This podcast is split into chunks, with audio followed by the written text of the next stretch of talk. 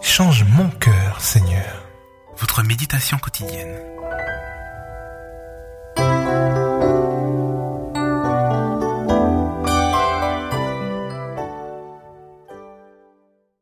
Après cela, il apparut sous une autre forme à deux d'entre eux qui étaient en chemin pour aller à la campagne. Marc 16, verset 12.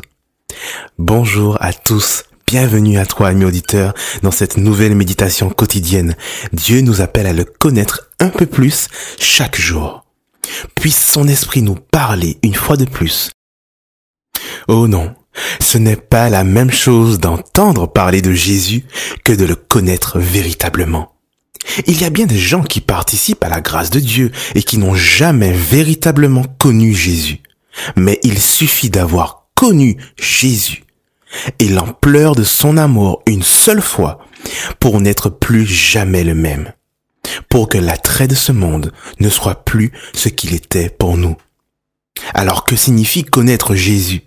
Ne confondons jamais ce que Jésus a fait pour nous avec la connaissance intime et personnelle de Jésus lui-même. Si nous ne voyons que ses bienfaits à notre égard, nous ne saisirons Dieu que d'une façon très restreinte. Mais si nous l'avons rencontré d'une façon intime et personnelle, rien ni personne ne pourra nous ébranler. Comme Moïse, nous tiendrons ferme en Jésus jusqu'à ce que lui-même se soit révélé à nous. Jésus se révèle à ceux qui ont reçu quelque chose de lui, mais ce n'est pas à nous de décider à quel moment cela viendra. Tout à coup, nous dirons, maintenant, je le vois. C'est la rencontre. Et de cette rencontre jaillit un flot d'amour qui transforme une autre vie pour toujours. Oh, rencontrer Jésus est une chose toute personnelle. Nous ne pouvons pas la transmettre à notre prochain. Seul l'Esprit de Dieu peut convaincre un homme. Par contre, ce que nous pouvons faire, c'est demander à Dieu par la prière qu'il se révèle à celui pour qui j'intercède. Car on ne peut pas l'avoir pour soi et ne pas le souhaiter pour les autres. Il nous faut le faire même si on ne nous croit pas. La Bible nous raconte l'histoire d'un homme qui marcha avec Dieu, qui le connut intimement. Enoch. Par la foi, Enoch a été enlevé auprès de Dieu pour échapper à la mort et on ne le trouva plus parce que Dieu l'avait enlevé. En effet, avant de nous parler de son enlèvement, l'Écriture lui rend ce témoignage.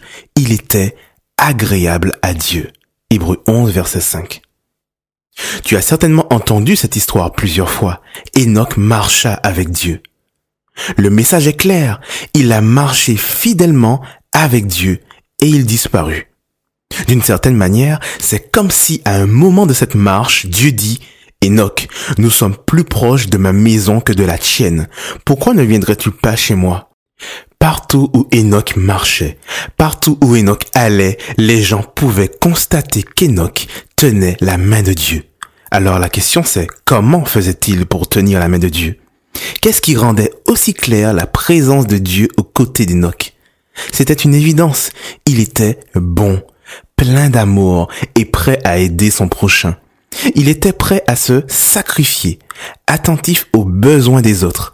Il était complètement différent des antédiluviens, ceux donc qui vivaient avant le déluge, qui s'enfonçaient toujours un peu plus dans le mal. Mais il y a encore une chose que nous savons au sujet d'Enoch. Jude 14 à 15 nous dit qu'Enoch a prophétisé au sujet du retour de Jésus. Le saviez-vous? Il dit, à eux aussi s'applique la prophétie d'Enoch, le septième patriarche depuis Adam, qui dit, Voici, le Seigneur va venir avec des milliers d'anges pour exercer son jugement sur tous et pour faire rendre compte à tous ceux qui ne le respectent pas de tous les actes qu'ils ont commis dans leur révolte et de toutes leurs insultes que ces pécheurs sacrilèges ont proférées contre lui. Des milliers d'années avant que Jésus naisse sur la terre, Enoch a vu sa seconde venue. Il n'y a qu'un moyen pour qu'il ait vu cela. Dieu et lui étaient de proches amis. ce matin, demandons à Dieu de nous rapprocher de lui. Demandons à Dieu de nous envelopper dans son amour afin que nous puissions être nous-mêmes amour, bonté et témoignage auprès des autres. Prosternons-nous, ou si cela n'est pas possible, inclinons nos têtes et prions à notre Créateur. Père éternel, toi qui nous as fait, toi qui nous as construits dans le sein de notre mère, tu nous connais mieux que nous-mêmes, mieux que nos parents.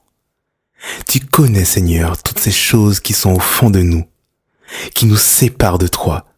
Ô Père, dans le sang précieux de Jésus, nous te demandons aujourd'hui de nous laver, de nous purifier, de nous permettre, Seigneur, d'être couverts par ta justice, couverts par ton sang, et que nous soyons devant droit, purs et sans tache aujourd'hui. Aujourd'hui, une fois de plus, tu nous apprends à te connaître toujours plus.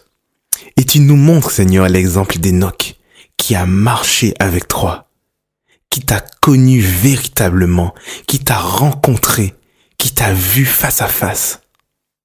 En ce matin, Père, nous savons que ton désir le plus profond est que nous puissions te suivre avec autant de proximité qu'Enoch l'avait fait. C'est ce que nous souhaitons. Nous aspirons à être constamment conscients de ta présence qui nous guide. Nous voulons, Seigneur, tenir ta main comme un petit enfant marchant à tes côtés. Alors, Seigneur, alors que nous avons hâte que tu reviennes, change nos cœurs, transforme-nous et aide-nous à être un témoignage pour ceux qui nous entourent. Nous t'avons prié non pas que nous soyons dignes, mais au nom de ton Fils Jésus et pour la gloire de ton Saint-Nom. Amen. C'était Change mon cœur Seigneur, votre méditation quotidienne tous les jours, 8h30, 19h et tout de suite en replay.